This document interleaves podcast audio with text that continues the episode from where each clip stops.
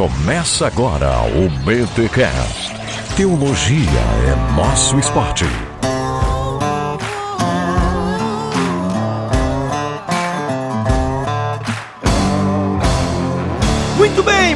Bem. Começa mais um BTcast, número 275. Eu sou Rodrigo Bibo e estou entrando na escola para tocar chofar. Preciso tocar chofar, urgente. Viu? Foi bem ruim, gente. Vocês não precisam nem rir nada, tá? É isso aí. Eu, eu tava rindo com o microfone desligado. Ai, ai. E aí, gente, aqui é o Ângelo e eu acho que eu sou um restauracionista, não sei, talvez um híbrido. Olha, um restauracionista híbrido. Foi meio gay isso aí, amor. Ah, no final. Não sei quem eu sou. Eu sou Carol Bazo, esposa do Ângelo Bazo, e eu não quero voltar pra Atos. Eu achei que tu ia falar assim, ó. Eu sou a Carol Bazo e sou. Como é que é aquele do Casados para Sempre? E sou esposa do. Eu sou do Bazo, Bazo é meu, Casados para Sempre. Vamos lá. Eu sou Igor Miguel e a igreja precisa ser apostólica, não necessariamente primitiva. Olha aí. Gente, estamos aqui mais um BTcast e trouxemos Ângelo Bazo, que agora traz também a sua esposa, Carol Bazo. Seja bem-vindo ao BTcast, Carol. Obrigada, Bibo. A podosfera clama por mulheres na teologia. Olha aí, quem sabe você seja aí uma voz aparecendo. Nossa, quem sabe, hein? That's the woman. O pessoal cobra da gente, Carol, verdade. É, cobra. E pra quem não sabe, pra quem não sabe, a Carol fez um, junto com um grupo de irmãs aí, uma crítica interessante. Verdade. Né? Fa- Fala aí, Carol, fala um pouco pra galera aí. Eu faço parte de um grupo de estudo de mulheres. A gente estuda fé cristã, feminilidade, feminismo, mulheres do Brasil todo, super inteligentes, minhas amigas. E a gente lê um dos materiais mais super humildes, populares. super humildes.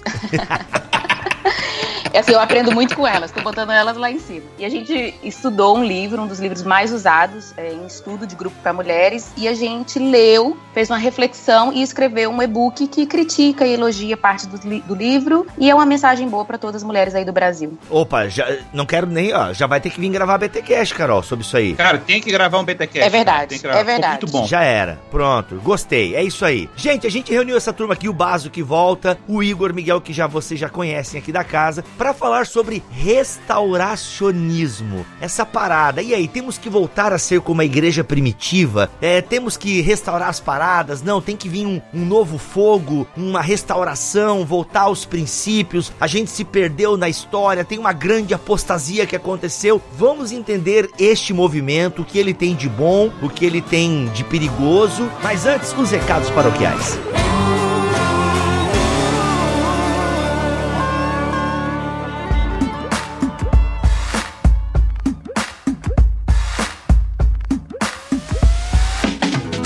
E nos recados paroquiais dessa semana, atenção você que é peregrino, tem aqui comigo Léo. Seja bem-vindo ao BTcast, senhor Leonardo. Obrigado, Bibo. É um prazer estar aqui com você, podendo apresentar a Pilgrim. Olha aí, ó, Pilgrim. Gente, primeiro a tradução Pilgrim é, é peregrino, né? Acertei na minha entrada aqui, é isso? É, o nome é Pilgrim, ou a gente chama de The Pilgrim também, que é o peregrino em inglês. Mas enfim, Léo, o que que é? Do que que nós, o que que é Pilgrim? Essa Pilgrim, The Pilgrim. Explica aí pros ouvintes do Bibotalk o que é a Pilgrim. Bom, a Pilgrim é um aplicativo, você pode baixar no seu celular, no seu tablet e usar também no computador, na web. Em breve a gente vai disponibilizar na web também, em que você pode, por meio de uma assinatura bem acessível, ter acesso a uma infinidade de conteúdo cristão, em formatos diferentes, né? Conteúdo digital. Ou seja, a pessoa vai acessar o aplicativo, ela vai ter lá e-books. O que exatamente seria esse conteúdo aí? Sim, hoje a gente tem trabalhado com quatro formatos principais de conteúdo dentro do aplicativo. Nós temos e-books, temos audiolivros, que é o nosso, nosso foco principal, é um mercado novo ainda no Brasil. Temos cursos em áudio e temos eh, listas de curadoria. Então, pastores, professores, teólogos que vão estar indicando planos de estudo, listas de leitura para o pessoal que acessar o aplicativo. Hum, fala o nome de alguns curadores aí, porque pelo que eu acompanhei a Pilgrim, tem uns nomes bem bacanas aí que estão nessa curadoria. Sim, a gente tem convidado convidado bastante gente. Hoje, os que já aceitaram são alguns o Reverendo Augusto Nicodemos, Reverendo Mauro Meister, é, o pastor Davi Lago, temos o Reverendo é, Allen Porto. Pedro Dutti aceitou não?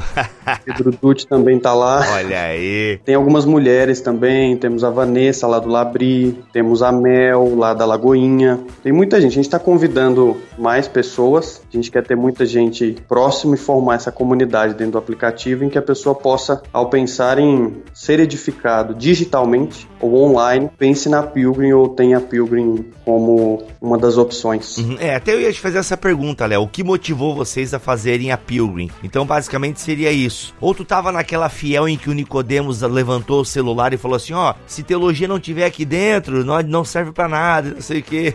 É, eu e meu, meu sócio, né, os fundadores, a gente vem do mercado editorial. Então, nós trabalhamos no meio editorial cristão e a gente já tem acompanhado assim, o crescimento dos audiolivros, principalmente nos Estados Unidos, na Europa, uma tendência no mercado editorial. E o mercado editorial tem passado por um processo de transição muito grande. Né? Então, como nós gostamos muito, lemos muito sobre tecnologia, sobre é, mercado Vale do Silício, a gente sempre quis assim construir uma empresa em que é, tivesse essa, essa pegada, assim, essa coisa startup cristã, né? Produzindo coisa de qualidade. Nosso foco é não ser uma, uma falsificação, uma versão gospel de algo bom, do mundo, mas ser algo cristão de qualidade por natureza, pelo que oferece. Então o aplicativo já está disponível para Android, iOS e em breve PC. Isso, já está disponível para você baixar em Android, em iOS. Em breve a gente vai lançar a versão web, que a pessoa, a gente já tem um site, a pessoa pode fazer a assinatura lá, mas ela ainda não vai poder ouvir e ler os livros no site. Por enquanto só no aplicativo, que você pode usar no celular ou no tablet. Léo, para ficar bem claro então, hoje quem assinar o app da The Pilgrim vai encontrar o quê? O que, que já tem disponível no app? Então, hoje a pessoa que baixar o aplicativo, ela ia fazer assinatura, ela tem acesso a e-books, já temos parceria com algumas editoras, já tem conteúdo legal lá, alguns audiolivros também, temos uma variedade grande de cursos em áudio e nós já temos também alguns posts de curadoria direcionando o pessoal para alguns livros ou planos de estudo. Legal. E o que virá? Bom, em breve,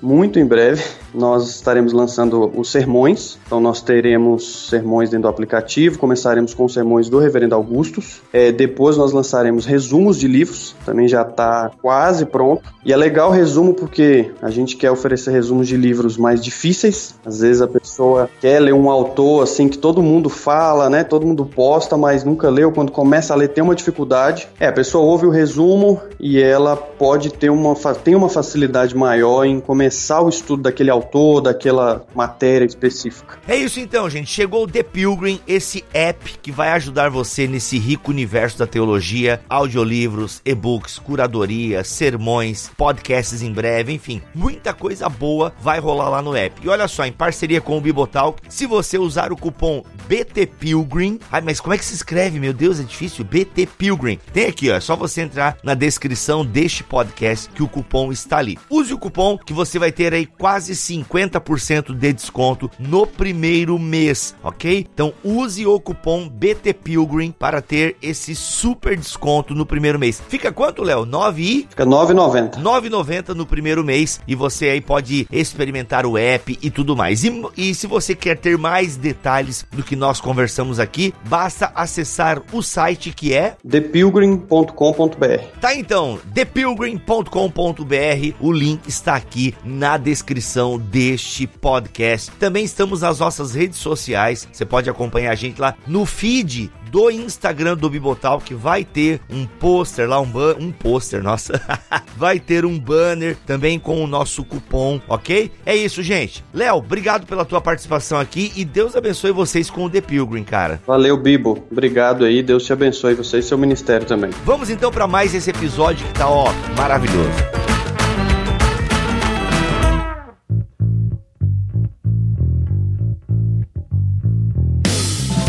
Gente, como vocês viram, a gente vai falar um pouquinho sobre o restauracionismo. É um assunto que eu conheço muito pouco, porque quando a gente vai estudar a história do movimento pentecostal, a gente acaba lidando com alguns movimentos. E eu lembro do dicionário do movimento pentecostal, falava um pouquinho, né, do surgimento do pentecostalismo nos Estados Unidos e acabava mencionando alguns grupos e tal restauracionistas. Aí a pergunta que eu tenho que fazer para mesa é quando surge? Porque assim, ó, só pra galera entender, pessoal, você com certeza já ouviu essa pregação que os irmãos até de coração falam, né? Precisamos voltar a ser como a igreja primitiva. É muito comum. Quem é de igreja pentecostal ou quem já foi, com certeza já ouviu. É muito comum nós exaltarmos a fé dos primeiros irmãos, né, da igreja de Atos, aquela coisa toda. Então você que já ouviu isso, de alguma forma o movimento restauracionista tá respingando aí, tá? Ou pode estar completo. Mas vamos tentar entender, Igor, então, a origem dessa essa ideia, né? Porque a gente tem tantos movimentos ao longo da história do cristianismo, e aí a gente tem a própria reforma protestante, que de alguma forma é uma volta às origens, né? Se é que eu posso é, dizer dessa maneira. Mas aí agora a gente tem esse movimento restauracionista, que é assim denominado. Eu não sei se é autodenominado ou for a denominação que deram para eles. Explica um pouco para nós aí a origem desse movimento. Na verdade, é o seguinte, a gente, antes até de entrar numa questão histórica, histórica, é, eu acho que seria fundamental a gente localizar uh, esse sentimento uh, que a gente chama restauracionista, né? Porque o sentimento restauracionista, que é a noção de que a igreja, ela, como todo momento de crise do movimento evangélico, em vários momentos da história, a gente sabe que isso sempre aconteceu, momentos em que a igreja se afastou um pouco das suas verdades, das verdades apostólicas, bíblicas, uh, e de repente você tem sempre uma tentativa de retomar ou renovar a igreja em algum nível, né? E isso existe antes da reforma. Vou dar o um exemplo aqui ah, da, do movimento beneditino, né, que Roma estava decadente, tentou algo nessa direção. A gente pode lembrar aqui o próprio Agostinho preocupado com algumas direções que a igreja estava tomando ah, na época dele. A gente pode pensar nas ameaças arianas, por exemplo, e aí a gente tem já no, no, no quarto século da era cristã uma reação a uma visão da, do cristianismo que não era trinitário, era comprometia a visão bíblica da natureza de Deus. A gente tem mais tarde o próprio São Francisco de Assis, que a gente está numa época bem dele aí, né, em que também também, de alguma maneira, denuncia a corrupção da igreja, etc., e a própria reforma. Né? Se a gente for falar aqui de movimentos até a reforma, esses movimentos de inspiração, renova de renovação da igreja sempre existiram de alguma maneira. Claro, quando a gente fala restauracionismo, a gente está falando de, de um movimento que tem um local histórico. Claro que tem movimentos que pavimentam o caminho para o que a gente chama historicamente de restauracionismo, que eu já vou definir daqui a pouco, e a Carol pode me ajudar também, o Ângelo. Então, assim, a gente tem aí, por exemplo, exemplo, o, o movimento anabatista, né? Que quando a reforma acontece, e a gente escuta isso muito assim, ah, a reforma ela queria restaurar a igreja apostólica, etc. Isso é meia verdade, né? É porque, claro que existe uma retomada da doutrina apostólica, o que eu considero diferente de uma retomada do primitivismo da igreja, e às vezes essas coisas se confundem, uhum. né? Então, uma coisa é você ir para o núcleo apostólico da igreja, que é supra-histórico, supra-cultural, não depende de contexto histórico e cultural cultural. Outra coisa é você querer ah, aquelas características primitivas da igreja. Isso são coisas diferentes, mas que às vezes se confundem, né? Seria, seria uma diferença de eclesiologia, não seria isso? Que uma tentativa de retornar realmente à igreja de Atos é uma tentativa de fazer uma reforma na eclesiologia e que Lutero não exatamente começou pela eclesiologia, né? Exatamente. Então ele começa com um núcleo, digamos assim, doutrinário apostólico, né? E claro, sem desconsiderar o fato de que existia aí uma longa produção teológica ao longo da própria história do cristianismo que prezavam por esse núcleo apostólico. Então não, é que não é que existia, por exemplo, ah não, vamos, vamos, vamos existe aí essa conversa, por exemplo, da grande apostasia, né? Eu falo que toda inovação doutrinária recente do cristianismo usa esse argumento, né? Ah, uhum. porque quando a igreja Constantino, não sei o que, tarará, e a igreja sofreu uma grande apostasia. Então é como se houvesse um limbo entre, ah, ah, no caso aí, o concílio de Nicéia e a reforma protestante. Isso é muito comum a gente escutar, como se não tivesse tido produção teológica na Idade Média, como uhum. se os próprios reformadores né, não dependessem em grande medida da produção teológica do período que é muito cristão aí, restauracionista, chama de era de trevas ou era de apostasia da igreja, etc. Né. Então, é, isso é um ponto importante. Agora, localizando o termo restauracionismo, sim, mais historicamente, uh, e aí lembrando que dentro da própria reforma você tem o que a gente chama de reforma radical, é muito associados aí, né, os os russitas, os anabatistas, e um pouco dentro do movimento puritano, você tem uma, uma um, algumas, alguns desvios doutrinários justamente por causa desse espírito primitivista, né? Tipo assim, cara, por exemplo, dentro, pensa que dentro do movimento anabatista você tem os, os cristadelfianos que né, romperam com a trindade, você tem movimentos unicistas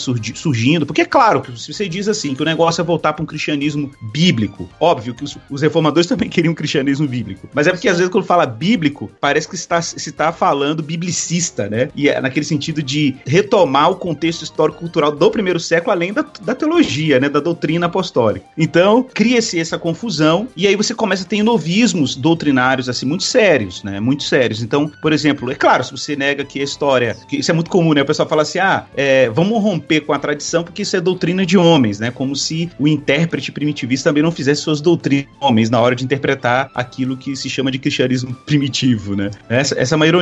Mas eu só quero uhum. mencionar que a data é, específica do movimento restauracionista é porque a gente está falando aí do segundo, ele se localiza historicamente de forma mais intensa no segundo despertamento americano, o pessoal chama de Second Awakening, né? Meu, não sei falar isso aí, cara. Não sabe falar o quê? Second Awakening. É porque quem fez Wizard, né, quando era criança, assistia EA, aí consegue falar. Rica! Mac, não, Mac, não coloca, não coloca que o Igor ficou traumatizado depois do último episódio. Não, mas esse exatamente não é o meu caso. Bom, depois eu conto esse testemunho. É assim que vamos resolver os problemas modernos. Sabedoria dos antigos. É isso aí.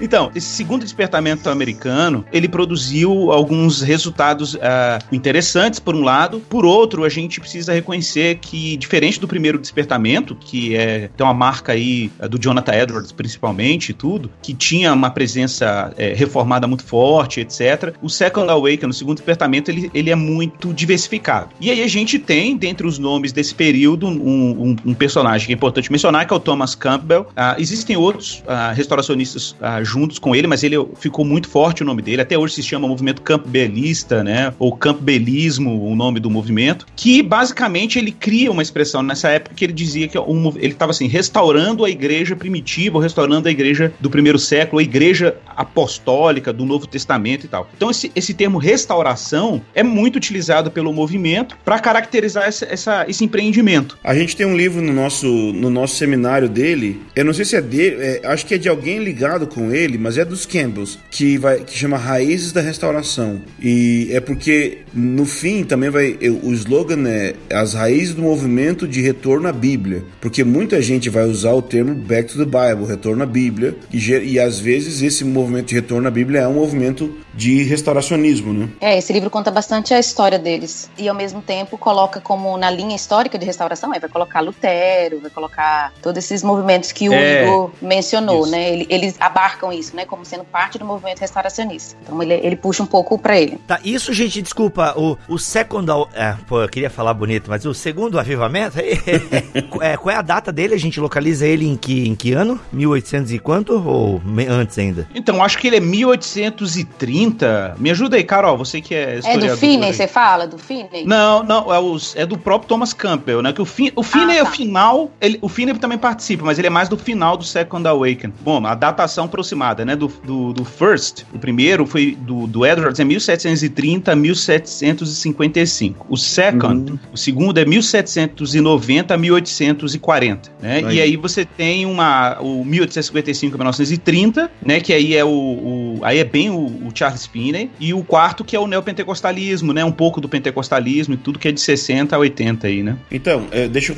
contribuir aqui um pouco, vou me meter aqui. O cara tá intimidado com a presença da mulher, tá ligado? Eu vou falar um pouquinho, senão ela, me, senão ela me bate. Não, é porque o Igor não tá falando teologia, eu vou falar pra daí ele me ele entrar no negócio e puxa, vou puxar ele aqui. Por exemplo, no Salmo 126 fala assim: Quando o Senhor trouxe os cativos de volta a Sião, ficamos como quem sonha. Então nossa boca se encheu de riso, nossa língua de cântico de alegria. Se dizia entre as nações: O Senhor fez grandes coisas por eles. Sim, o Senhor fez grandes coisas por nós, por isso estamos alegres. Senhor, restaura nossos cativos, assim como renovas as correntes do Negev. Então, o que acontece, por exemplo, nesse verso aqui, que está falando sobre a restauração é, do povo de Israel que estava no cativeiro de volta para a terra, existe esse pensamento aí de restaurar. Então, no pensamento restauracionista, existe essa relação de que ou a Igreja Católica e aí em outros níveis as denominações são a Babilônia e Deus quer nos levar de volta a restaurar a Jerusalém, que é a igreja primitiva. Comente, Igor Miguel ou Carolina Sotero. É, só acrescentando isso que o Igor falou, e o Ângelo falou, embora essa questão do restaura restauracionismo possa ser uma posição teológica ou uma nuance, né, e pode aparecer em vários momentos da história da igreja, e pode ser diferente de um para o outro, quando o Igor localiza o movimento restauracionista nesse período aí de final de 1700 a 1800, tem um contexto que eu acho que permitiu o florescimento do movimento restauracionista, que tem a ver com o versículo que o Ângelo leu aí, que é a questão de muitas divisões. Então a gente está no período da história da igreja que a gente Exato. não tem mais uma única igreja católica, apostólica, a gente já passou da reforma e já tem um surgimento de várias outras denominações e dentro das denominações visões diferentes. Então acho que esse ambiente, principalmente americano, talvez anglo-americano, proporcionou esse surgimento do movimento restauracionista que vai ser, por exemplo, que eu lembro muito que faz parte é, do movimento restauracionista a questão dos mormons. Então como é que surgiu os mormons? O cara viu várias igrejas num, numa cidade, você tem Isso. batista, você tem presbiteriana, você tem anabatista, você tem tudo quanto é tipo de igreja, e ele pergunta a Deus, Senhor, qual é a igreja certa? Para qual eu vou? E Deus responde para ele, né, abre aspas, desse responde, é, nenhuma, porque todas erraram, mas a partir de você eu vou fazer a igreja certa. Então acho que essa, essa figura aí do... Essa é a solução, meu povo! É, essa figura do Joseph Smith ilustra o ambiente, assim, da época, que era de muita divisão e essa dúvida, né? Então tem, é, só localizando historicamente, então a gente está num período de igreja muito é, de florescimento denominacional, muitas visões diferentes, e também da questão é, iluminista, né? Pós-iluminista já aí, mais iluminista. É assim que vamos resolver os problemas modernos. Sabedoria dos antigos. É isso aí. Tem um dado importante também que eu lembrei agora, que é o, o, Kenneth Stewart, no livro dele Em Busca das Raízes Antigas, aquele que eu sempre menciono ele aqui nos áudios do, do Bibo, que é o In Search of Ancient Roots. Esse livro não está em português ainda, foi publicado ano passado em inglês, e o Kenneth Stewart fala muito do, do restauracionismo no início da obra. E, e o que é legal que ele menciona também é que a gente está aí num contexto de pós-independência dos Estados Unidos, é 1776. Sim. Então existe um clima cultural na, na, na Nova Inglaterra, que era ex-Nova o antigo, né, a antiga colônia colônia inglesa uma sensação que o pessoal chama de edenismo, né? O que, que é edenismo? É, é assim, a gente está num novo continente, é um novo país, então esse, esse ambiente é do Éden Isso. exato. Essa ideia, que essa possibilidade que a gente tem de restaurar as coisas de forma original, né? Então você tem a chance agora de ter um cristianismo puro, você tem a chance agora de ter uma, um país novo, né? Então existe todo uma um potencial de você recriar o mundo, vamos dizer assim, não só o mundo, mas o próprio cristianismo, né? Então esse clima de novismo é um clima que está no ambiente cultural, mas que ele, de certa maneira, contagia também o ambiente eclesiológico. Então, por exemplo, você ser confessional nos Estados Unidos era estar, de alguma maneira, conectado com a, aquele cristianismo do velho continente. Então, também tem essa demanda de romper com o cristianismo do velho continente e a gente ter a chance de ter um novo cristianismo. Isso também acaba cooperando para esse ambiente que a Carol está tentando reconstruir aí também. Isso, e um ponto assim, só acrescentando que o Igor falou do Campbell, ele é um, ele foi muito influenciado filosofia iluminista. Então, assim, é, o nascimento do movimento restauracionista não é algo assim totalmente puro, vamos dizer assim, né? Isso. Nasce no meio da igreja, mas é muito influenciado pelo ambiente, pelo contexto da época mesmo. Então, a gente está numa sociedade, numa igreja que está traumatizada, vamos dizer assim, né? Se diz traumatizada com um período, vamos dizer assim, de idade média e está querendo romper com as amarras da autoridade da igreja, mas também está perdido, né? Não sabe para que lado vai. Ele tem uma influência do John Locke, né? Muito forte. Isso. Parece que ele foi aluno dele. É, exato. E, e isso, é, isso é importante mencionar, porque quando a gente fala de iluminismo, nós estamos falando de um movimento cultural e filosófico que tinha como característica principal o desdenho com tudo que era tradicional. Então é aquilo que o C.S. Lewis chama de snobismo cronológico, né? Tá, então se eu entendi bem, snobismo cronológico seria essa valorização do período presente, né? E achar que aquilo que veio é, antes não tem muito sentido. Ó, olha aqui, ó, no, no, no, no Google diz assim: snobismo cronológico é uma expressão criada pelos amigos C.S. Lewis e Owen Barfield, Barfield para a falácia de se considerar o pensamento, a arte ou a ciência da época ou período anterior como necessariamente inferiores quando comparado com o presente. É, é, é como se fosse assim: só porque algo é novo, logo ele é melhor. E se é antigo, ele não é bom. É, isso é bem característico do iluminismo, né? Então, tipo, o iluminismo, é, até o nome já é meio meio snob, né? Nós somos das luzes e quem estava antes estava nas trevas, né? E o C.S. Lewis faz uma crítica muito forte a isso, por isso que o C.S. Lewis é o cara das coisas antigas, né? Então ele volta, né? Ele volta para aquelas coisas meio é, medievais. Puro e simples. O gótico também. O mero cristianismo. É, nem só isso também, mas o tipo o Senhor dos Anéis, é, Senhor dos Anéis não, o Nárnia. É porque Senhor dos Anéis encaixa também, é essa volta para aquela cultura gótica antiga que misturou. Clássico, né? Isso, que misturou com o medieval. Ele curte muito isso. Então é uma forma dele até apresentar isso. Então é, é uma crítica dele aos iluministas e a esse pensamento moderno de que o que vem, o que temos agora é melhor do que a gente tinha antes. É assim que vamos resolver os problemas modernos. Sabedoria dos antigos. É isso aí.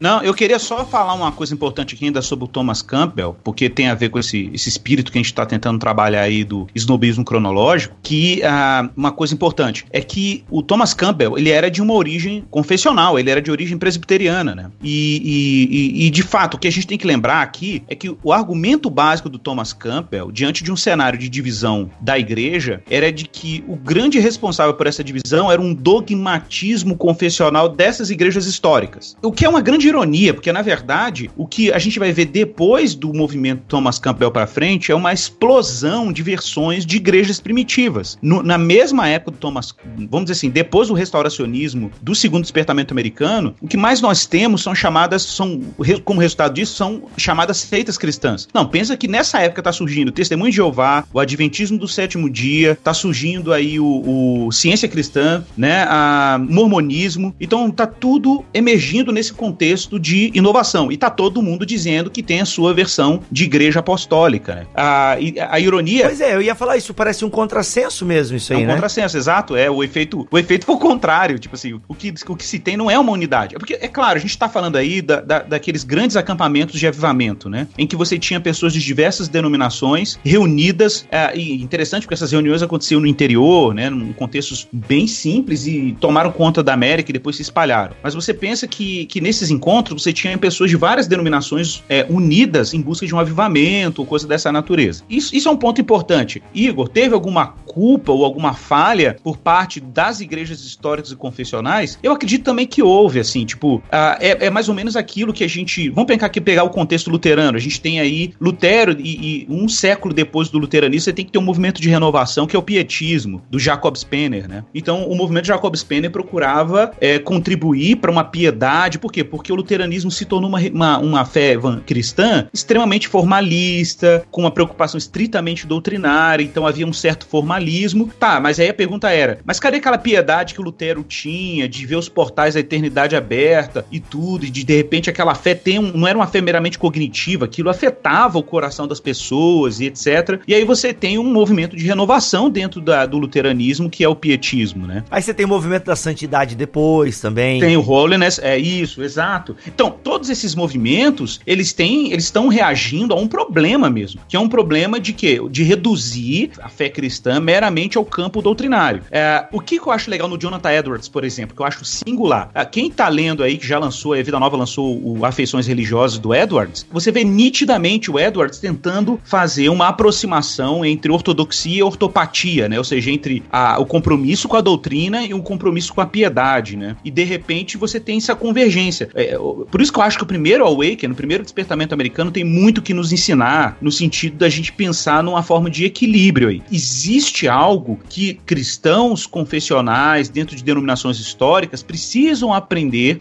ao tentar recuperar tradições de espiritualidade. Por exemplo, se você pensa ah, no movimento pietista em alguns aspectos, você pensa, por exemplo, no puritanismo em alguns movimentos dentro do puritanismo, né? Você, no, eu, eu não desprezaria, por exemplo, alguns movimentos dentro do, do pentecostalismo do movimento carismático uh, americano e europeu, não tem como você desprezar. Existem elementos ali que são importantes e que a gente não pode depreciar. Eu gosto muito de lembrar do Bavinck, o Hermann Bavinck, que é aí, vamos dizer assim, um dos grandes intelectuais dentro da tradição calvinista é, continental, né, ou seja, é, do contexto europeu. É, se você pega o Bavinck, por exemplo, quando ele vai falar de história da igreja, eclesiologia, etc., ele, assim, apesar de ser um reformado, o senso de catolicidade dele faz com que ele olhe para outros movimentos cristãos da época dele com apreciação. Ele elogia a atividade missionária, por exemplo, aí do. do, do ah, esqueci o nome dos. Ah, não é os menonitas, não, gente, me ajuda aí, os morávios, né? E ele elogia, elogia, por exemplo, a paixão evangelística dos, dos metodistas, né? Então a gente precisa ter essa capacidade de apreciar isso. Entretanto, a gente também tem que reconhecer a onerosidade, o custo de movimentos dessa iniciativa, né? A gente tem, por exemplo, esse desdenho pela confessionalidade. E a confessionalidade, num contexto como a gente vive hoje, ele, é, ele é fundamental. Tipo assim, a gente precisa entender que a igreja cristã tem lido as escrituras há, há quase dois mil anos. E é curioso, porque são movimentos que valorizam muito o Espírito Santo, mas ignoram o fato de que o Espírito Santo também opera na história do cristianismo. A condução do cristianismo a uma unidade da fé é um movimento providencial, um movimento do Espírito, né? Então Deus tem iluminado mestres, tá lá, a gente fala tanto aí que Deus deu uns para mestres, né? E ele deu mesmo. E a gente precisa reconhecer que existem pessoas com dons específicos no corpo de Cristo ah, que cooperaram para a iluminação e entendimento das escrituras. E por isso que nós temos bons comentários bíblicos, nós temos teólogos da tradição, nós temos aí os concílios ecumênicos. Então a gente está aí dentro de um lastro, né, do Espírito Santo que tem conduzido a igreja a uma verdade doutrinária. O que eu acho que, é legal nesses movimentos, que deveria, a gente deve aprender, é tentar uma aproximação ah, da doutrina para a espiritualidade. Cara, que é louco, porque você, você olha os, os, reformadores, eles têm isso lá, né? Lutero tem isso, Calvino tem isso, Martin Bucer tem isso, né? Zwingli tem isso, que é essa coisa de, cara, para eles a doutrina era uma coisa muito viva, tava muito ligado à, à relação deles com Deus e tal. Então não era uma relação formalista, que é um problema, né? Que o restauracionista está reagindo. É os seguidores que avacalham, né?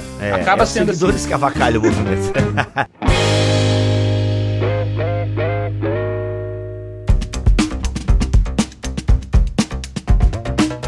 Ô Igor, mas essa negação da história, é, talvez ela não seja uma característica de todo o movimento restauracionista, porque assim, pelo pouco que eu entendo, o movimento restauracionista ele também não é um movimento monolítico, né? Eu tô aqui com o dicionário do movimento pentecostal e cara, ele traz aqui uma declaração que eu quero ler, se vocês me permitem, que ele, é, esse autor aqui ele diz que está resumindo o movimento restauracionista da seguinte maneira: o nome do cara é o H.S. Maltby ou Maltby, não sei como é que é o nome dele, é H.S. S. Maltby. Ele diz o seguinte: Durante a reforma, Deus usou Martinho Lutero e outros para restaurar ao mundo a doutrina da justificação pela fé. Depois, o Senhor usou Wesley e outros no grande movimento da santidade para restaurar o evangelho da santificação pela fé. Mais tarde, ele ainda usou vários outros para restaurar o evangelho da cura divina pela fé e o evangelho da segunda vinda de Cristo. Agora, o Senhor está usando muitas testemunhas no grande movimento pentecostal para restaurar o evangelho do batismo com o Espírito Santo e com fogo, com os sinais que o acompanham. Graças a Deus, nós agora temos os pregadores do evangelho completo. Maltby, página 82. Aí você vai ver um, um, problema que sempre existe em todos os movimentos, que é o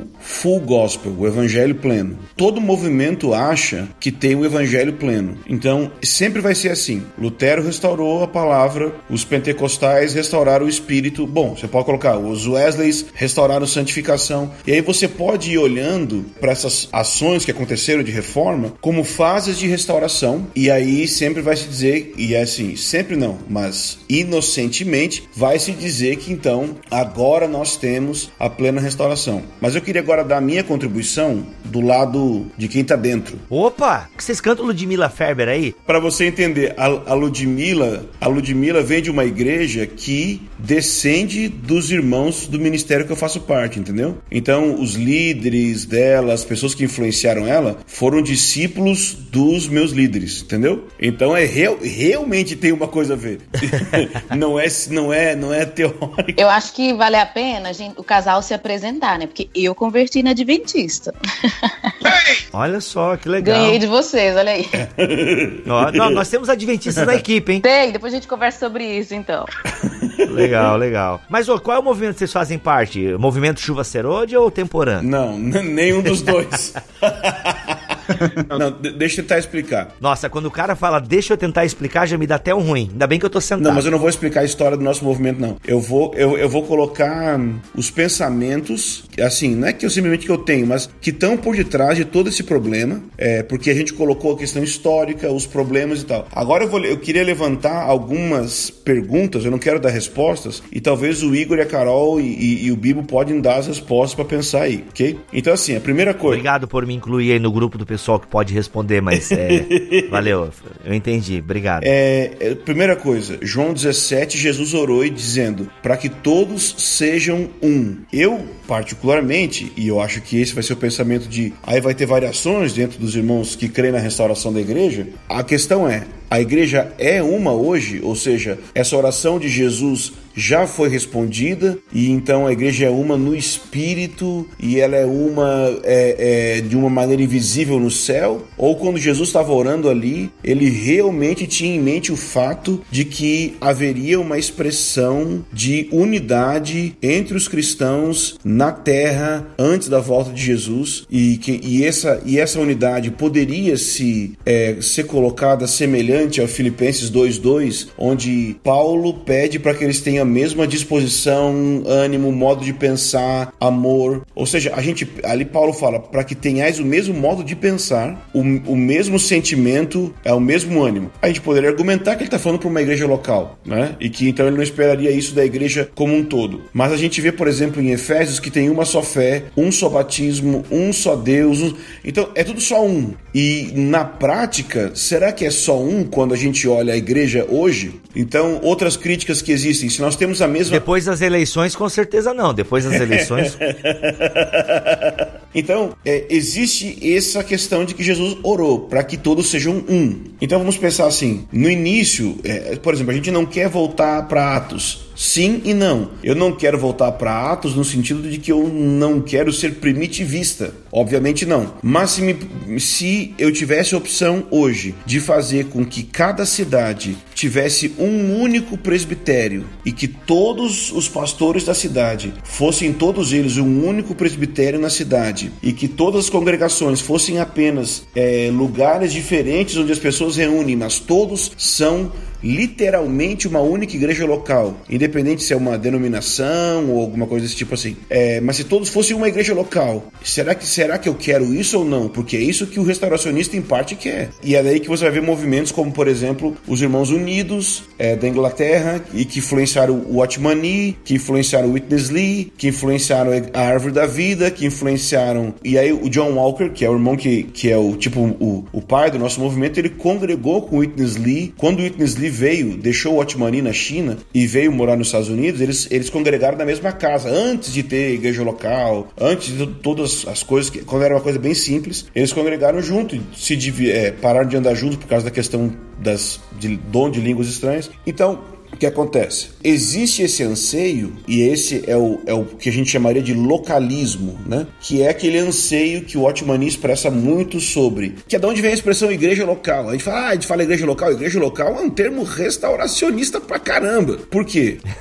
Porque igreja local significa que as dimensões que definem uma igreja é a cidade e não a confissão. Ou seja, quantas igrejas tem na minha cidade? Uma. E quantas igrejas. Então, o pensamento é: não existe duas igrejas em uma cidade e não existe uma igreja em duas cidades. Ou seja, a igreja daqui não está lá. Não existe a igreja que está aqui. A igreja Assembleia de Deus não é, de Montemor não está em Datuba. Por quê? Porque é outra igreja. Bom, isso é o pensamento restauracionista. Ou seja, a igreja de Filipe não estava em Coríntio. A igreja de Corinto não estava em Éfeso. É, eram igrejas independentes e os elementos que limitavam elas era a localidade. Então a pergunta que fica é: eu gostaria de voltar para isso ou eu prefiro que é, a gente esteja tipo assim dividido? É, então eu, eu não posso, por exemplo, tomar ceia com os irmãos católicos. Bom, acabei de falar irmãos católicos. Talvez quiser editar pode editar, mas eu penso isso. Não, bem de boa, a gente é tranquilo com isso. É assim que vamos resolver os problemas modernos.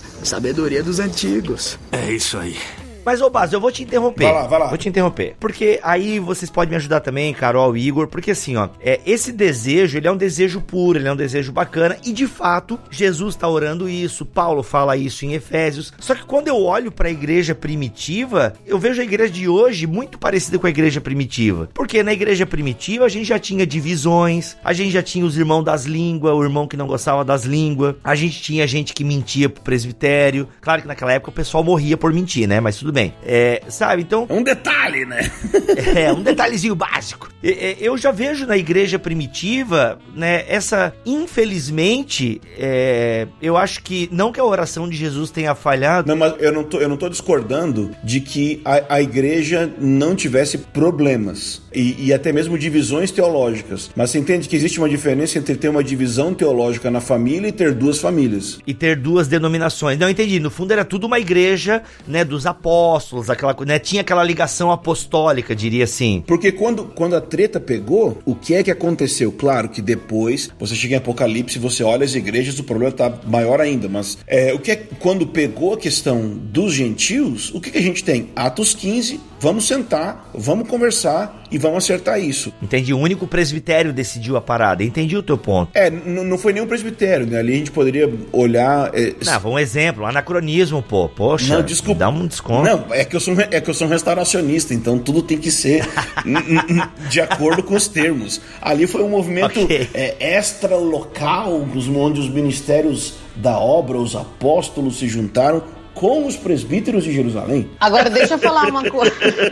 Ai, ai. Meu Deus do céu. Deixa eu falar uma coisa. Ô, Bibo, é, restauracionismo é uma parada muito complexa, assim. Então, o Ângelo tá falando, talvez, de um, de um espectro, assim, de um ponto que é muito, muito mais equilibrado. Então, por exemplo, dentro do restauracionismo, você vai ter gente que é extremamente sectária. Uhum. Mas agora o Ângelo tá falando de unidade. Você tem os irmãos que dividem em prol da unidade. Sim, então, é. assim, é muito desde, complexo. Desde Thomas Campbell.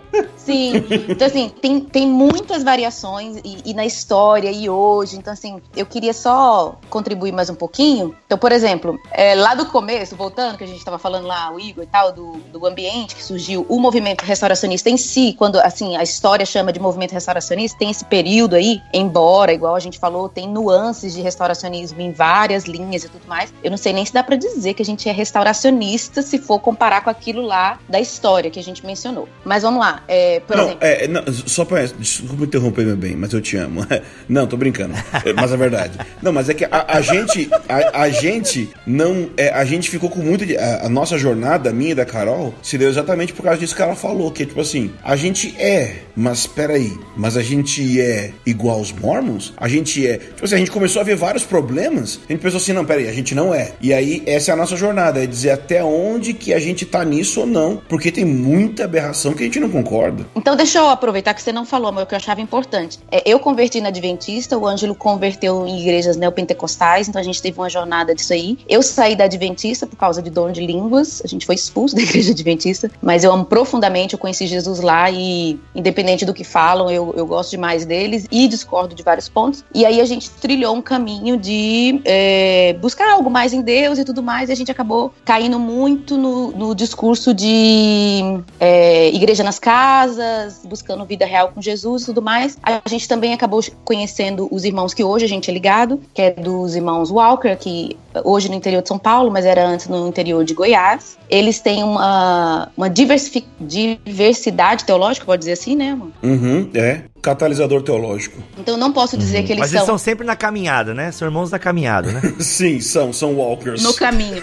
mas, não, mas, mas, não do Walking Dead. Ok. E tanto é que eles são, são catalisadores que eu conheci o Francis Schaeffer por eles, então várias linhas diferentes. A ênfase era muito forte na questão de restauração da igreja para a volta de Jesus, então uma ênfase muito forte em questão escatológica. E a minha jornada pessoal, que eu sempre estudei e dei aula de história da igreja, eu entrei em contato com muitos livros restauracionistas, que basicamente viam vários pontos da história da igreja como erros. Por exemplo, a instituição do bispo singular, né? Antes era um presbitério plural e agora você tem os bispos, que daqui a pouco vai dar o papa. Então, a visão da história da igreja é muito negativa. E foi nessa jornada que eu lendo alguns livros eu falei: "Não, não faz sentido. Deus não apagou a luz da história, saiu e abandonou a igreja e agora tá precisando de restauração e tudo deu errado". Que é aquela coisa meio código da Vinci, sabe? Do, do Dan Brown. Massa, tipo assim, massa. enganaram a gente na história. Então a gente precisa voltar lá e, e reconstruir do zero, porque. E ach achar os textos secretos e tal, e nós somos o. Esses quase dois mil anos de história a gente foi enganado, e por isso que a gente não tá com vida de Deus. E agora nós somos os remanescentes. Nós somos os remanescentes. Então a gente passou por essa história. A gente foi de igreja, de desigrejados, de pessoas que não acreditavam na. na criticavam a instituição a gente passou por todo esse processo. Eu creio que algumas críticas são valiosas, que são reais. A gente também não pode ter uma ideia utópica da igreja, até porque todo mundo é, é pecador e, e, igreja é o conjunto de pessoas pecadoras. Então tem problema sim, tem problema na história, mas essa negação total. Então essa é meio que a nossa jornada aí, né? A gente foi, a gente foi para como é? A gente foi para Atos e voltou. Ou seja, no fundo, o movimento restauracionista até em off-topic a gente conversava aqui, né, Igor? Que tem, né, é uma resposta, ele acaba sendo uma resposta e acaba indo para um outro extremo, né? Então a gente pode ter ali no meio do caminho, eu vou dar um exemplo, ah, o movimento pentecostal, que é um movimento que eu faço parte, ele tem uma origem totalmente restauracionista, o movimento pentecostal, tanto que o movimento que vai dar origem ao movimento pentecostal dos Durham e, né, a, da parte branca do movimento pentecostal, mas começa com o Charles Fox Parham, que é o movimento da fé apostólica. Olha só, movimento da fé apostólica. Tanto que na escola teológica do Parham só se lia o livro de Atos. Isso. Ou seja, não, para que ler Lutero? Para que ler Wesley? Não. Exatamente. Vamos ler o livro de Atos e olha aqui, gente. Nós vamos ler essa parada aqui e o que aconteceu aqui em Atos vai acontecer com a gente agora. Isso, é, é o Ctrl C, Ctrl V de Atos. Isso aí, isso aí, eu fiquei preso nisso anos, tentando fazer a nossa comunidade um Ctrl C, Ctrl V de Atos. Foi uma das piores crises que eu já tive na minha vida. Caraca, mano, que doideira, é, né? Isso rola. É assim que vamos resolver os problemas modernos. Sabedoria dos antigos. É isso aí. Só que onde tá a ilusão? Então, pra gente desconstruir, porque assim, talvez alguns irmãos vivem isso, né? Tipo, pô, eu quero voltar, por que, que a igreja primitiva é assim, né? Por que que. É, e como é que a gente. É, o meio que o Igor já respondeu um pouco isso, mas eu queria agora até um tom pastoral, se a gente pudesse. Como que a gente responde a esse anseio? Porque é um anseio bom. É legítimo você querer uma igreja avivada, uma igreja que ora, né? Eu tenho uma pregação minha chamada uh, é, Marcas de uma Igreja Pentecostal, que inclusive já preguei em algumas presbiterianas foi muito interessante. Uau. O pessoal se assusta com o título, né? É, que isso, irmão? É, vai devagar. Mas o que, que, são as marcas de uma igreja pentecostal? Atos 2, 42 seguintes. Então, tá muito claro ali. E aí, é, é um desejo legítimo nós querermos uma igreja avivada, uma igreja é, responsável pelos outros, uma igreja temente ao Senhor. Então, é um desejo legítimo. E aí você acaba achando nesses movimentos um lugar para se segurar. Pô, é isso aí, ó. É isso aí, é o restauracionismo, é o movimento da fé apostólica é voltar, vamos tocar chofar, vamos não sei o que, não sei o que lá. Mas como é que a gente pastoralmente responde a esses anseios do coração da, dessa pessoa? Eu pessoalmente, assim, talvez mude um pouco de ênfase, o, o, o Ângelo aí pode trabalhar outra, outra dimensão. Eu, eu vou falar assim para vocês o que eu penso em termos de renovação. A gente tem aí, né, o Bibo gravado uma, uma série aí sobre o Igreja Centrada do Keller, né? Que vai sair em janeiro, pessoal se prepare que em janeiro vai dar Timothy Keller aqui no Bibotal, que até vocês dizerem, meu Deus, manda mais. Então, a gente tem percebido, a gente tem percebido, assim, até numa experiência prática nossa mesmo de igreja, assim, que um, uma coisa que tem trazido uma renovação interessante em nossa igreja, e até não é uma renovação, assim, que as pessoas poderiam olhar e externamente verem, por exemplo, no expressivismo da igreja, não. É que a gente que está no gabinete pastoral percebe essa renovação, né? É que o, o evangelho, quando a gente tem uma, um olhar fresco, fresco quando eu digo assim, a, a, com a, o reconhecendo o evangelho como uma realidade, o que Cristo fez é uma realidade, a ressurreição dele é uma realidade. E como que a gente começa a, a orbitar a nossa vida ao, ao redor desse centro de gravidade que é Jesus Cristo. E claro, de novo, você pode dizer assim, ah, mas toda igreja fala de Jesus. É verdade, mas as pessoas se apropriam de Jesus de forma não evangélica. É, quando eu falo de forma não evangélica, estou dizendo assim, as pessoas às vezes usam Jesus como uma justificativa para um projeto ideológico, Jesus como meio para obter um bem maior para eles, que é um, é um bem financeiro. E quando eu falo de Jesus voltar o centro é reconhecer que a obra de Cristo é suficiente, que a graça dele tem todos os recursos que nós precisamos, não apenas para sermos salvos, mas para vivermos uma vida plena, frutífera, que expressa a glória de Deus, e, e pensar numa eclesiologia, numa igreja que emerge da realidade de Jesus. Né? Claro que quando a gente for mergulhando nessa reflexão, as coisas vão, vão começar a entrar em nuances. Isso é inevitável, né? Por isso que eu acho que é importante, como eu já falei algumas gravações aqui no, no Bibo, sobre unidade, etc é importante, na minha opinião, quando a gente pensa unidade, aí nesse ponto eu vou, vou na linha ah, do Kevin Van Hooser, vou na linha aí do, do, Peter Leithart, do Peter Leithart, né? Que é a noção de que a gente pode fazer unidade, mas essa unidade não implica no abandono das nossas particularidades confessionais, né? Ao contrário, eu acho que as nossas, quando a gente é leal a uma, uma tradição confessional, ah, isso não significa necessariamente que eu sou acrítico, uh, ou seja, que eu não tenho nenhuma crítica à minha confessionalidade. Não, eu simplesmente acho que aquela confessionalidade aprecia dimensões que eu considero que são realmente mais próximas do que eu, do que eu entendo que a igreja precisa, mas eu não me fecho à minha confessionalidade. Eu reconheço que tem riquezas em outras tradições que, que podem trazer vantagem para minha, minha expressão de confissão. Eu gosto muito do livro do Carl Truman, é, chama O Imperativo Confessional. Ele trabalha muito. Livro tremendo. É, livraço. Livraço. Tem em português pela Monegismo. Como é que é o nome? Imperativo Confessional. E quem fala inglês, eu, eu, eu aconselho ouvir a conferência que, se eu não me engano, ele ministra, que é Confession and Piety do Doctor and Devotion. Maravilha. Muito bom, muito bom. Inclusive, assim, eu acho que, que, esse, que, que eu acho que esses movimentos, como movimentos mais carismáticos, movimentos que vieram talvez de um lastro restauracionista, eles podem redescobrir algo aí na confessionalidade, sabe? De olhar para a confessionalidade de novo como um patrimônio da obra do Espírito ao longo da igreja. Ah, é tudo certo? Não, não é tudo certo. Mas é, é bíblico 100%? Não é bíblico 100%. Mas a gente precisa reconhecer que é um empreendimento autêntico, assim, que houve uma, uma obra realmente do Espírito, houve, claro, claro ali uma, inter, uma interferência humana, porque tudo é porque passa pelo, pelo, pela condição humana, mas a gente precisa apreciar isso. Então eu acho que esse é um ponto, que é, é possível, é, o desejo por uma renovação é autêntica, mas eu temo que esse desejo por renovação possa cair numa espécie de subjetivismo. O que, que significa isso? A renovação ser uma busca subjetiva. E a gente perdeu o lastro coletivo, histórico desse, dessa renovação, né? É assim que vamos resolver os problemas modernos. Sabedoria dos antigos. É isso aí. Eu queria só citar aqui um trecho do, de um livro que, inclusive, eu recomendo muito, e talvez o, o a, a, Carol e o Anjo podem falar do cristianismo pagão, do, do Frank Viola aí, né? Deus me livre guarde! Isso, que é um livro restauracionista em vários sentidos, mas eu vou citar aqui um trecho do livro do, do Kevin DeYoung, né, pela editora Mundo Cristão, que é Porque Amamos a Igreja, que foi o título, inclusive, de um texto meu no meu blog sobre esse tema, e o Kevin DeYoung cita um trecho aqui interessantíssimo do aquele Bob Kauflin, que é músico, né, muito respeitado aí no meio eh, reformado, ele ele cita o, o, seguinte, a seguinte frase do Bob Kaufman, né, o Kev DeYoung. Ele diz assim: Durante anos, considerei as tradições religiosas como impedimento à espiritualidade bíblica. Associava orações repetidas, recitação conjunta dos credos, confissão pública do pecado, leitura das escrituras, calendário litúrgico e ordens do culto a legalismo e servidão. Propus-me a repensar a adoração coletiva a partir do zero, que é o que todo mundo faz, né? Buscaria apenas a Bíblia e não dependeria de nada do que as pessoas tivessem feito nos séculos anteriores. Achei que estava sendo original. Na verdade, eu estava sendo apenas ignorante e orgulhoso.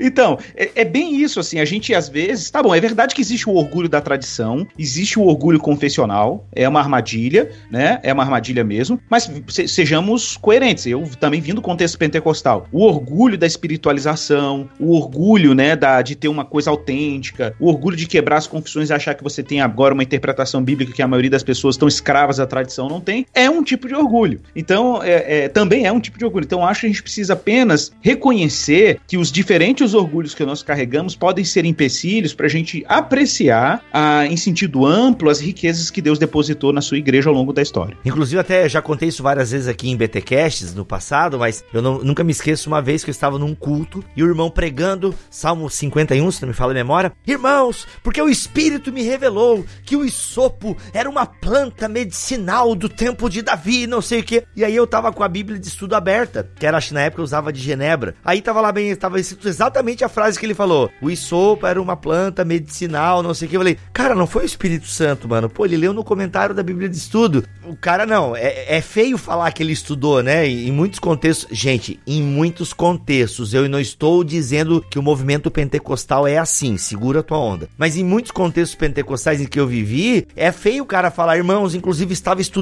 esse texto, porque não, pô, mas como assim? Tu não orou? Tu tem que orar, não estudar o texto. E isso é uma marca mesmo é, do, do mundo pentecostal onde eu vivi. Você vê poucos comentários bíblicos na estante dos pastores, sabe? Porque parece que é um demérito. Ah, não, é Deus me revelou na sua palavra. Você vai conversar com os irmãos, é muito comum, né? Eles fazem um salto histórico muito grande. Não, e é um desejo, e, e é que a gente tem falado, é bonito isso. Não, eu quero que a Bíblia diz sobre isso. É igual quando o camarada fala assim, não, não, que no meu culto, na minha igreja, só vai ter o que o Novo Testamento é, mostra que tem no culto. Cara, então tu tá lascado, porque o Novo Testamento não fala um monte de coisa de, de liturgia, de culto. Aí você vai montar como uma liturgia? Ah, não pode nem ter violão, então, porque não tem violão no Novo Testamento. Ou tem, nem sei. Bateria também não pode. Então você, às vezes, tem umas, umas armadilhas que você acaba entrando que você tem que tomar muito cuidado e você tem que realmente peneirar é, e olhar para a história, olhar para trás de si e fazer também um julgamento. As igrejas emergentes, pô, elas estão erradas? Ah, pera aí, cara. Nem todas estão. Às vezes tem um diálogo com a cultura aí que eles estão sabendo fazer melhor do que o nosso e dialogando com a cultura sem se perder, sem perder a essência. Então eu conheço igreja de vertente presbiteriana totalmente dialogando com a cultura, com a cidade, entende? Mas tu vai ver a pregação calvinista, aquela coisa toda. Então eu acho que, que inclusive isso é bem reformacional, né? Pelo pouco que eu, que eu tô vendo essa parada aí.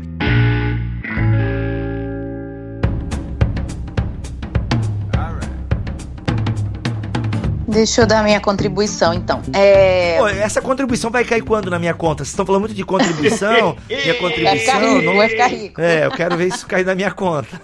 é, uma questão, assim, sobre o restauracionismo, é, que eu fiquei preocupada até em dividir, que o Ângelo falou. Fala do Frank Viola. Vou falar, vou falar. Vou, vou, vou gastar um tempo agora. Assim, é, é, o restauracionismo como aquele período, aquele grupo que surgiu lá, principalmente nos Estados Unidos, Inglaterra e Estados Unidos, eles tinham algumas coisas em comuns, que era, por exemplo, aquela volta a as escrituras e, e, rever a igreja a partir do Novo Testamento, eles tinham muito isso. É, a proposta de um novo modelo de igreja, é, reação né, em resposta aos modelos mais tradicionais e históricos que tinham. Aquilo que o Igor falou da grande apostasia, que é uma característica muito forte, que é tipo assim, todas as igrejas que existem hoje são uma Babilônia e é, é Deus quer fazer uma nova igreja, quer restaurar. Isso é muito característica da época. E para mim, um ponto assim que mais pega no restauracionismo, nessa parte bem negativa, porque dentro do restaura desse restauracionismo a gente vai ter é, os Campbells, que são os discípulos de Cristo, vai ter o Barton Stone, que é, para mim é o cara mais icônico do restauracionismo. O Barton Stone é o cara que ele é totalmente contra a tradição. Ele é uma pedra angular do movimento, né? Assim, ele chega a ser, chega a ser engraçado, porque ele é tão contra a tradição que o movimento meio que implode, né?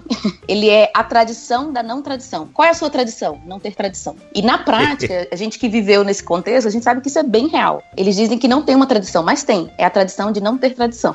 É, e era muito forte isso, né? Tanto é que o movimento meio que acabou e tudo mais. Então, para mim, o resumo do restauracionismo, assim, se falar a maior crítica do restauracionismo, e eu acho bem importante, Bibo, a gente falar isso, tá falando isso aqui hoje, porque muitos movimentos desigrejados ou de pessoas que estão feridas com a denominação, toda aquela história que é bem, já faz um tempo, tem muito desse movimento. Bebe muito desse movimento, às vezes sem nem saber. Então, para mim, o ponto é que eu quero chegar, que aí é meu lema, minha bandeira, é desonestidade com a história, assim. Eu percebi que tanto o pessoal do restauracionismo dessa época aí, quanto é, nuances que a gente vê hoje em dia em vários movimentos, vários é, grupos não denominacionais diferentes, é que eles são desonestos com a história. Então tem uma desonestidade, tem, não, não, é só aquele esnobismo, né? É, ah, não, tudo que era do passado é ruim, mas é que simplesmente eles não estudaram história. Eles simplesmente não leram direito. É raro você encontrar alguém que, tipo, estudou a história da igreja de verdade, olhou todos os pontos e tudo mais. Porque se a pessoa fazer essa jornada, ela vai perceber que tem erros na história, obviamente que tem. Obviamente que a igreja, em alguns pontos, alguns líderes erraram e tudo mais. Mas quando você estuda história, é o maior testemunho da vitória de Deus no mundo. É a maior prova de que Deus não abandonou a igreja e que existe, tipo, uma linha. Eu sempre tive essa sensação estudando história. Há uma linha, assim, que você vê a soberania de Deus, apesar dos erros dos homens. Tanto é que existe igreja até hoje. O cristianismo sobrevive até hoje, independente de tudo. Então, essa questão da. É tipo uma vacina que pessoas é, dessa linha negativa do restauracionismo tomam, que é contra a tradição. E isso impede elas de estudar a história da igreja e perceber isso. Então, igual o trecho que o Igor leu, é meio que, desculpa a palavra, é meio que burrice, porque a pessoa está criticando algo que ela não conhece. Então, por exemplo, dentro do restauracionismo, uma linha restauracionista que existe hoje, que é meio do, do judaísmo, né? Vamos voltar. Porque assim, tem a galera que quer voltar para Atos. Eu até preciso me justificar, assim. Em certo sentido, eu quero voltar para Atos, mas em outros não, porque é impossível voltar para Atos. Né? A gente está num período que vai ser impossível fazer coisas que aconteciam em Atos. Eu acho que a gente vai ser até claro. melhor que Atos. Mas é, galera do restauracionismo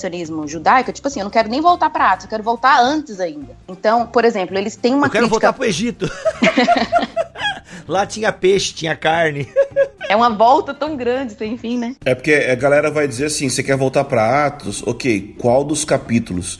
Tem gente que diz que a, a, queda da igreja começou em Atos 4. Isso, já começou o desvio ali. Caraca, velho. Aham. Uhum. Nossa, mano, aí a pessoa é hard mesmo. Então, assim, essa galera, por exemplo, que quer voltar bem pra questão do judaísmo, dizendo que é, a igreja tem suas raízes judaicas e que a história atrapalhou isso. Em partes, eu também creio em alguns pontos disso. Mas, por exemplo, eles têm uma crítica à influência da cultura grega. Então, a cultura grega, quando a igreja foi pro solo grego, saiu do solo judaico e foi pro solo grego, a igreja se desviou completamente. Então, tem essa acusação muito forte. Ou seja, a igreja moderna é um presente de grego, então.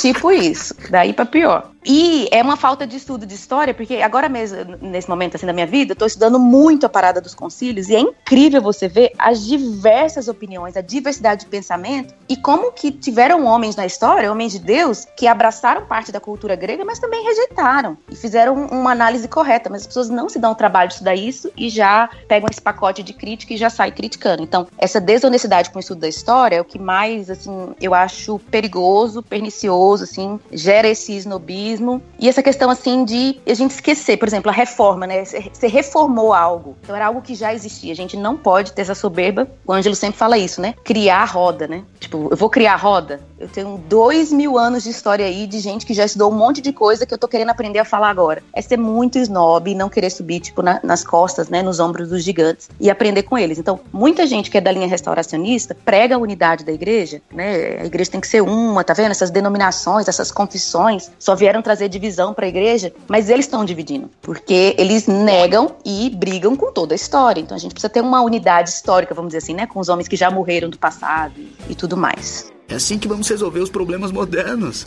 Sabedoria dos antigos. É isso aí.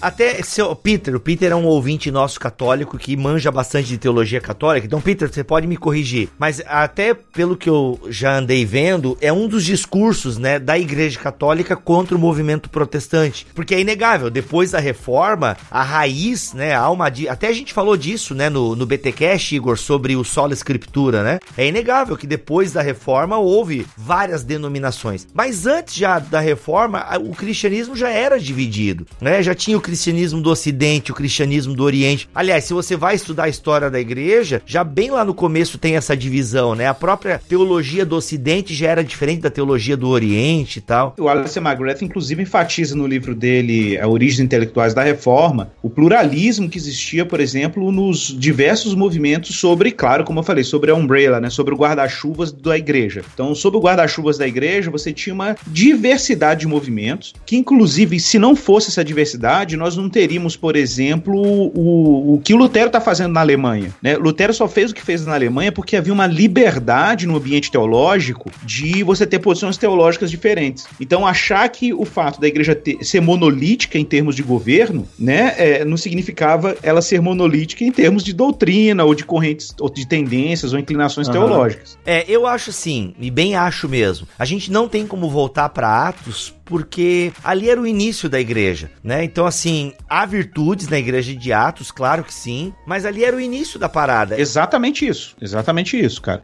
Tá? eu nem terminei de falar, mas é isso aí. Eu sei onde você tá chegando. Mas, tá... mas é um cara, é um profeta, é um profeta falando, cara.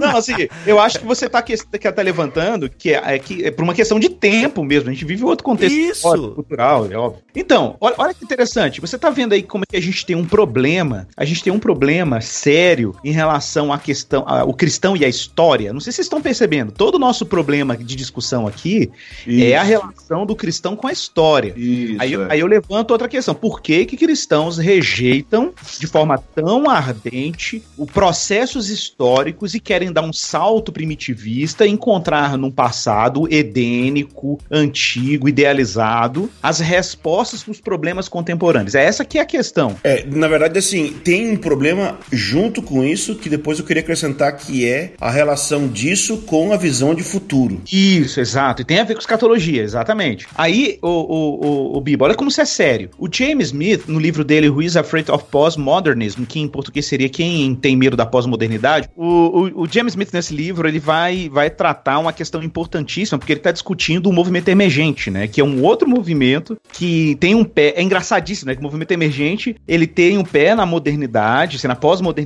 muito forte, e como o próprio James Smith, no outro livro dele, que eu não vou falar o título em inglês para não fazerem bullying, que é um. Vou falar só a tradução, é, é Como Não Ser Secular, não tem em português também, parece que vai sair pelo monegismo, tá? Eu oh, sabe, esse, esse, spoiler aí. Então, esse livro, o, o, Smith vai falar o seguinte: que uma característica da pós-modernidade é que a, é, a, modernidade, ao mesmo tempo que ela quer tudo muito novo, muito é, inédito, muito autêntico, ele tem uma espécie de nostalgia pelo passado. É o vintage, né? É o vintage, exatamente, cara. Então, essa nostalgia é típica da pós-modernidade, né? E aí, olha que louco. E esse cenário, ele tá. Bom, o Smith nesse livro tá criticando o movimento emergente, etc. E aí, num determinado momento, ele vai dizer o seguinte: que quando nós, essa rejeição histórica que existe nos movimentos primitivistas e movimentos parecidos, é, é uma rejeição à própria criação de Deus. Por que, que é uma rejeição à criação? Porque é aquela visão gnóstica, assim, quase platônica, de hum. que tudo que é temporal, tudo que é histórico, é sempre Nossa, é maculado é pelo sério. pecado,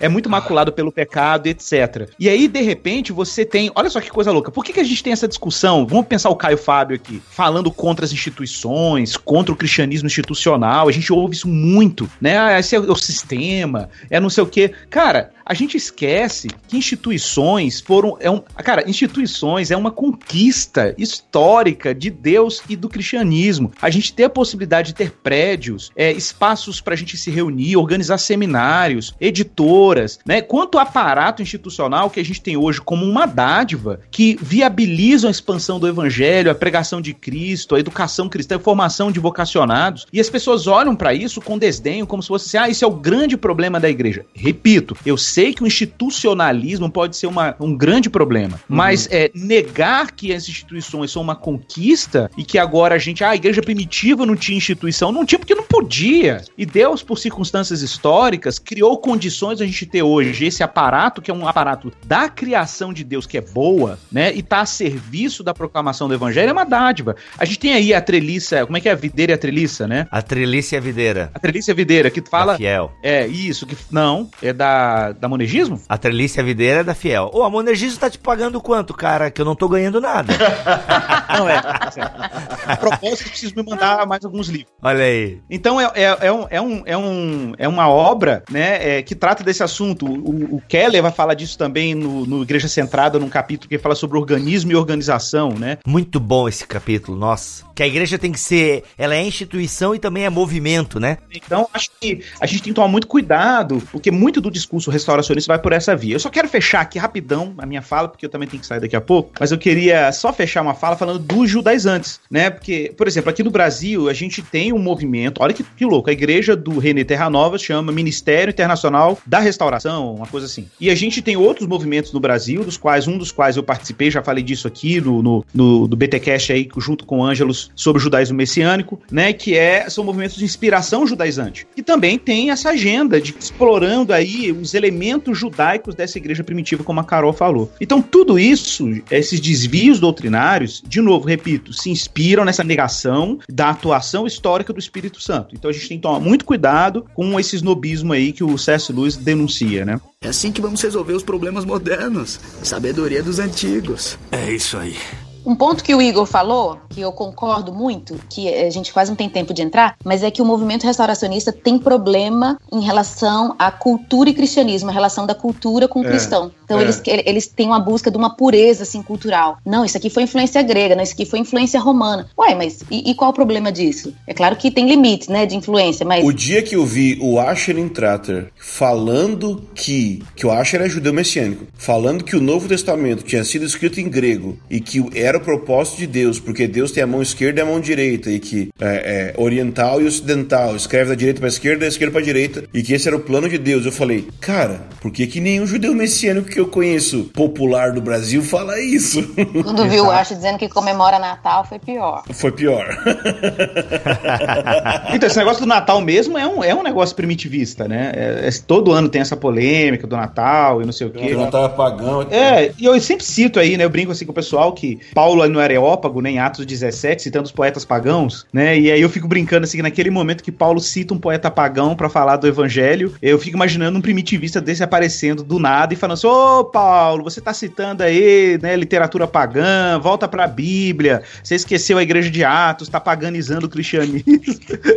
Ô, Igor, às vezes eu tenho a impressão que é, o pessoal fala assim: não, vamos voltar pra Atos. Atos não, vamos pro, pro judaísmo ali em Atos. Mas aquele judaísmo, aquela cultura ali, já não era um judaísmo puro. Já É. tinha várias influências gregas também Não, ali. judaísmo já não é puro, né? Porque judaísmo Já é intertestamentário, né? é judaísmo já é uma invenção babilônica de como como vai viver a parada, né? E tipo assim, não, esses dias eu tava brincando com o pessoal assim, né? Que a gente vai nessas reuniões de judaizantes, né? Aí o pessoal tá usando kippah. Aí eu falo assim, poxa, mas kippah, eles falam assim, ah, não pode ter doutrina de homens. Mas, poxa, mas kippah não, tá, não é nenhuma tradição do judaísmo bíblico, velho. É uma coisa totalmente contemporânea do judaísmo, né? Tipo, a, a, o forma, a forma dos filactérios, a forma dos- das franjas do talit, tudo aquilo é discutido no judaísmo e não tem base bíblica. O cara teve que inventar aquilo, né? Então, a- até o modo como o calendário judaico funciona hoje. Então, assim, tem um, é um idealismo. Por isso que eu acho que se a gente cavar esse negócio aí, nós vamos chegar no iluminismo mesmo. É uma coisa moderna, né? É aquela, aquele idealismo moderno de que até alguma coisa lá no, no- no mundo platônico, é nos ideais platônicos que a gente perdeu e precisa recuperar. Então, observe, de novo, há uma negação da história, uma negação do fato de que a criação é boa, de que os artefatos culturais podem ser bons e podem produzir,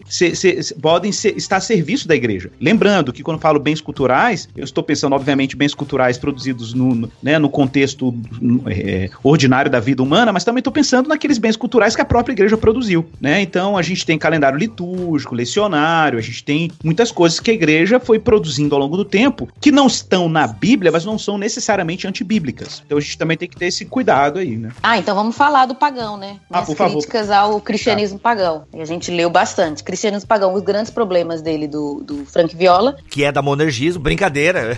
Nossa, nunca mais Não você é, vai gente. receber um box do monergismo. Não é, é. Mas cristianismo pagão, ele vai, tipo, denunciar tudo que tem de pagão na igreja moderna hoje. Só que o problema disso é que ele coloca como pagão coisas que são, que só não são antibíblicos. Então é aquilo que o Igor falou. Não é porque não tá na Bíblia que é pagão. Então, por exemplo, ele coloca na lista de coisas pagãs o apelo, que surgiu com Finney. Tudo bem, a gente pode ter várias críticas ao apelo, mas dizer que é pagão não tem nem origem, assim, no paganismo grego, nada Exato, disso. exato. É, foi algo que foi criado na história por uma necessidade, o que que seja. Se as pessoas copiam até hoje, aí a gente critica é, se, se vale a pena ou não ter o apelo, mas dizer que é pagão, dizer que o púlpito Exato. é, tá na lista do pagão, é, a, a pregação, é, ele exagerou bastante. E até essa visão assim de Constantino, que é um ponto, né? A gente volta lá pro Código da Vinci, a influência de Constantino na igreja. É uma falta bem de estudo histórico. Então, eu acho o cristianismo pagão exagerado no ponto que ele coloca numa lista de pagãos coisas que são apenas que não estão na Bíblia e que não significa que são antibíblicas. É, essa desonestidade histórica, ele tem uma cara de história, mas ele é bem desonesto, ele é bem superficial. Uma coisa que eu mais sempre aprendi estudando história é que a gente não pode ser superficial. Não pode ler de primeira e achar que a intenção do cara era aquele quando fez isso. Tem até um livro do. Vou pedir ao Igor que fez o Wizard. É do. Acho, eu não sei de quem é. Quem é, amor? É do Peter Leithart, né? Que é defendendo Constantino. O cara tá. Peter Leithart. Um livro Constantino é um monstro, Eu não vou falar mas- o título em inglês, não vou falar o título em inglês. Defending. Mas é defendendo Constantino, não tem em português. Que ele que é uma tentativa de não ser não ser desonesto com a história. Vamos tentar olhar direitinho o que, que é um é. evangélico escrevendo um livro dizendo, defendendo Constantino. Isso nunca foi visto antes na história deste planeta. Diz o nome em inglês aí, ô Igor, porque talvez tem gente que ouve a gente que fez Wizard como você e pode estar interessado nessa literatura. Cadê o Igor? Opa, Saiu? desculpe meu. Eu fui cair, cair na pegadinha do microfone no mute. Eita, olha aí. Meu Deus, vou te falar. Então, não. O, o, o, o Peter Lerrat tem um livro que chama Defend Constantine. O subtítulo é The Twilight of an Empi- Empire and. uh, alguma, como é que é? Eu esqueci o título, o subtítulo. Mas é Defend Constantine, é defendendo Constantino. Ah, uma coisa curiosa, assim, falar em Constantino, é muita gente usa esse argumento do Constantino, assim, por exemplo. Ah, eu não vou crer na Trindade porque foi o Constantino que que defendeu essa doutrina Reunir no domingo é o dia do Deus Sol. Cara, você sabe, você sabe uma coisa que eu fiquei chocado? Eu tava lendo a enciclopédia católica, assim, falando sobre Constantino. Cara, Constantino foi batizado, morreu ariano e foi batizado por, por, por bispos arianos, cara, por presbíteros arianos da igreja. E, e cara, ele, tipo assim, ele, ele, morreu não trinitário. Ele morreu não trinitário. Tipo assim, ele, de certa forma, ele permitiu uma liberdade do concílio se posicionar de forma trinitária, mas ele não morreu trinitário. Então dizer assim, Constantino influenciou, já ouvi isso muito. Constantino influenciou o concílio para ser trinitário. O cara era antitrinitário, como assim? É, o Bart Ehrman, né, vai nessa linha, né? Ah, tem coisa, o cristianismo primitivo era, era polifônico, heterodoxo, e a ortodoxia é, é os vencedores que escreveram a história. Isso aí vai uma longa discussão. A conclusão que eu tiro disso tudo, gente, é o seguinte: precisamos voltar para o evangelho. A igreja primitiva já tinha esse desafio de voltar, né? De voltar para as palavras de Jesus, de viver as palavras de Jesus na prática. E aí a gente tem que fazer o diálogo com a nossa cultura, é aquilo que não ofende nenhum princípio bíblico, ok, né? Então a gente, isso acho que alivia um pouco a nossa carga. É assim que vamos resolver os problemas modernos. Sabedoria dos antigos. É isso aí. Galera, temos que encerrar. Um minuto, é uma hora e pouco já de episódio. Tá muito bom. Eu não sei se a gente faz uma parte 2, mas alguém quer dar uma palavra final ou é isso aí? Eu, eu precisava falar alguma coisa de duas coisas. A primeira é que é, eu quase nunca é, tenho muito ambiente para discutir isso que a gente tá discutindo aqui. E só dizer assim que é uma riqueza muito grande que eu, eu não sei se a gente podia achar algum tipo de iniciativa. Eu pensei em de repente é, levantar as perguntas do restauracionismo que são válidas, como o Igor falou, mas ao mesmo tempo as respostas não, não necessariamente são. Eu não sei escrever livro, fazer conferência, mas eu sei que assim, se a gente entrar fundo, é, a gente vai mexer em, em fundamentos do pensamento no Brasil e no mundo que vai trazer muita mudança. Agora, só assim, minha contribuição final para o podcast é o seguinte: o nome da nossa comunidade chama Convergência. Isso porque a gente quer promover convergência das várias linhas do corpo de Cristo. Então a gente tem uma experiência experiência constante de tentar unir uma experiência que eu não posso nem chamar de pentecostal, mas é, é o que o pessoal é ligado com profético, ou seja, é coisas que até pentecostal se escandaliza, vamos colocar assim. E ao mesmo tempo, eu colocaria assim, por exemplo, esse culto agora de domingo eu tentei colocar a norma NRC, né? Como é que chama? Eu, é princípio regulador do culto. Isso. Então assim, eu, eu usei os princípios da ordem do culto que minha esposa me ensinou, porque ela está estudando sobre isso. Então eu liderando o culto, eu procurei fazer isso com a ação dos dons do Espírito Santo, com profecia, com cura. Então eu, eu, tenho essa constante luta. Mas de onde que surgiu isso? Como que nasceu isso? Eu tentando fazer igreja desde 2010, eu vi que tinha em mim e nas pessoas que me rodeavam uma espécie de espírito autofágico no processo de criar a igreja, ou seja, um, uma mentalidade que destruía tudo aquilo que se construía. E com o tempo percebi que isso tinha fonte no pensamento revolucionário, revolucionário conectado com o pensamento revolucionário histórico, marxista e tudo mais. Ou seja, é um olhar, por exemplo, nós cremos aqui que antes da volta de Jesus, nós cremos mesmo que antes da volta de Jesus, Deus vai ter uma igreja perfeita na terra. Perfeita não no sentido ausência de qualquer tipo de erro, mas perfeita no sentido de gloriosa, como na definição de é, Efésios 5, né? Uma igreja plena para receber Jesus na segunda vinda. É uma coisa que a gente crê aqui. Só que nesse processo de crer nisso, muitos irmãos, eles se entendiam como membros da igreja gloriosa, que, que mais ou menos é assim, a igreja que vai surgir no futuro, a igreja ideal, eu sou membro dela, por isso eu não me envolvo com a igreja atual, porque a igreja atual é a Babilônia, e eu, se vivo na Babilônia, não coopero com a Babilônia, eu estou indo para Jerusalém, então eu não quero isso e tudo mais. Então, é, isso foi uma crise muito grande, até que eu comecei a entender, e aí tem dois ou três sermões meus quando eu comecei a, entre aspas, confessar minha mudança. E um sermão se chama é, Indo Além é, e o outro sermão se chama Construindo sobre o Passado. E eles vão junto. Então o que, que eu entendi? Primeiro, eu não quero voltar para a igreja de Atos, eu quero prosseguir para a igreja de Apocalipse. E glória! Ui, nós!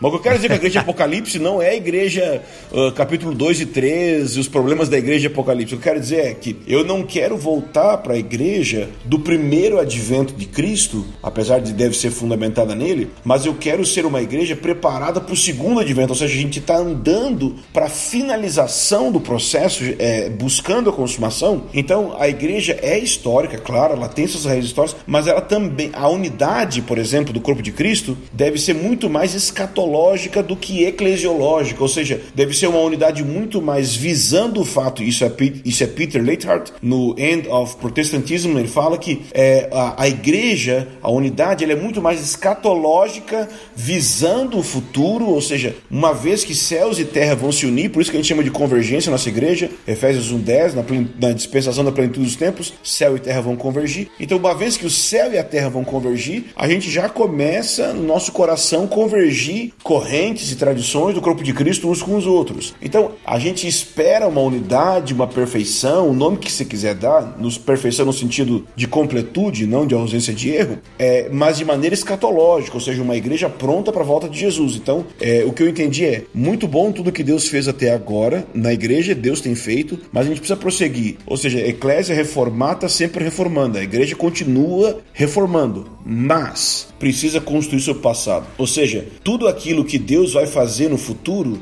é, na verdade, baseado nos fundamentos do passado. Então, eu, eu penso que a gente tem que ser. É, eu penso que o profeta assim, digo eu que creio na, nos cinco ministérios, sei que sou um herege talvez por causa disso, é, mas eu creio que todo profeta ele olha para o passado e ele consegue perceber não apenas a história como sendo uma sucessão de fatos, mas a história como possuindo uma mensagem de Deus nela e essa mensagem coopera para entender como eu devo me posicionar hoje em prol da preparação do caminho para o futuro. Então, quando eu, eu olho para tudo que Deus fez do passado, eu preciso usar disso. Então, por exemplo, grupos que eu relacionava, eu via pessoas querendo essa igreja futura e com problemas pessoais de santificação, porque não entendiam justificação pela fé, a aceitação que Deus tinha, porque eles queriam negociar na frente. Eu já vi grupos que queriam o, o melhor de Deus lá no futuro, mas que os filhos não falavam em línguas em casa não eram batizados no Espírito Santo.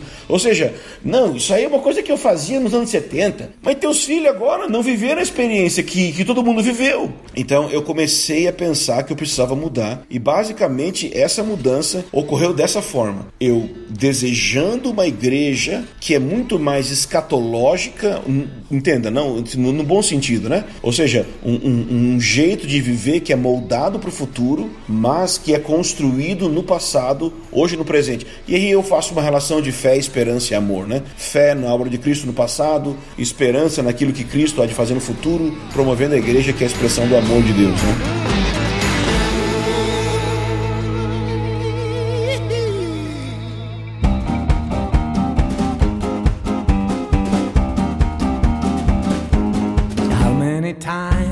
Gente. Vamos nessa?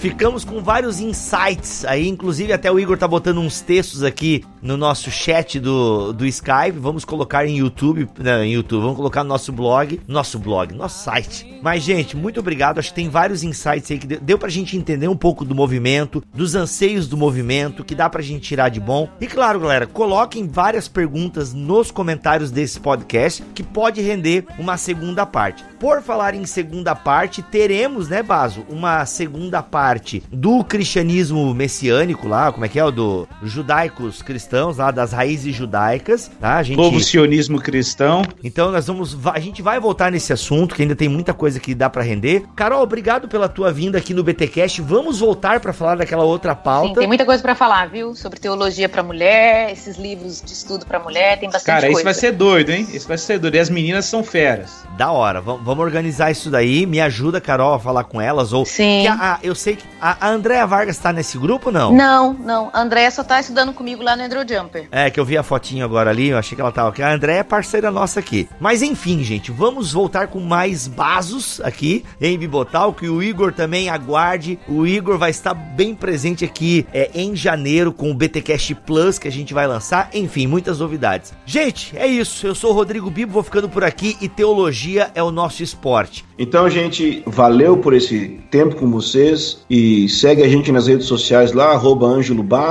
segue o Convergência, né? Aí Beleza? Falou, gente. Beleza, é nóis. Obrigada pelo convite, gente. Muito bom estar entre gente inteligente. Divulgando o e-book que a gente falou do começo das mulheres, está no site benditas.blog. O link vai estar aqui. E fica meu convite aí pro pessoal estudar a história da igreja. Quer estudar a história da igreja? Fale comigo, né? Igual Isso. A Carol e a espera. convergência. Gente, eu quero, eu quero só agradecer a oportunidade de de novo estar aqui, é, falando desse tema que eu acho tão importante num contexto de tanta desorientação, né? E que Deus possa usar esses áudios para iluminar as pessoas aí para Cristo. Amém. Amém. Fala amém, Ângelo. Fala amém!